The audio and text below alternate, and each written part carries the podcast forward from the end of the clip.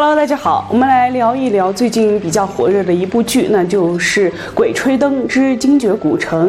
那这部电视剧呢，是根据比较火热的一本小说来改编的。这本小说呢，对家大家来说肯定都不陌生，就是《鬼吹灯》。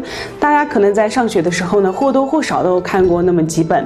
那虽然这部剧呢是在一上东方卫视呢就惨遭下架，那但是依然呃阻止不了这个原著党对这部剧的狂热追求、狂热狂热喜爱。那为什么大家会对这部剧那么喜欢呢？就是，呃，这部剧呢是把这个。小说里面的人物以及剧情呢，是最大程度的还原了、呈现了。就拿剧里边的一个比较典型的人物王胖子来说呢，他在小说里的人设呢是时而聪明理智，时而有点贪财的那么一个人物形象。那就在剧中啊，有这么一段他们在昆仑冰川下的谷物里呢，大家都在逃跑啊，就只有他是呆呆的站在原地啊，看着那个满地的黄金珠宝呢，是两眼冒金光。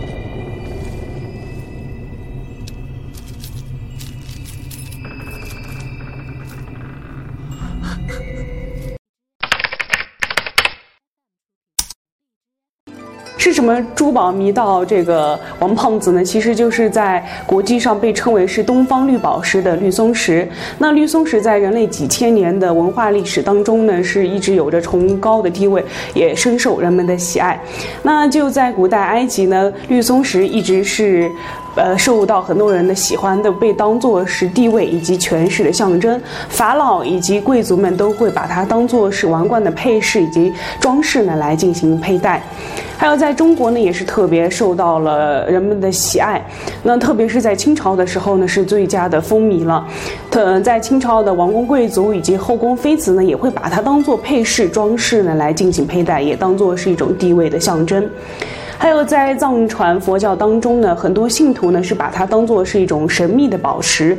那相信信徒们都觉得是佩戴绿松石呢可以带来好运。而在剧中的这个昆仑冰川的位置，大概位置呢就是在西藏和新疆，呃交叉的这一带位置了。那也就可以很明显的就说明了王胖子是比较识货的，他觉得这个绿松石是比较珍贵的宝石啊，这个也很好理解了。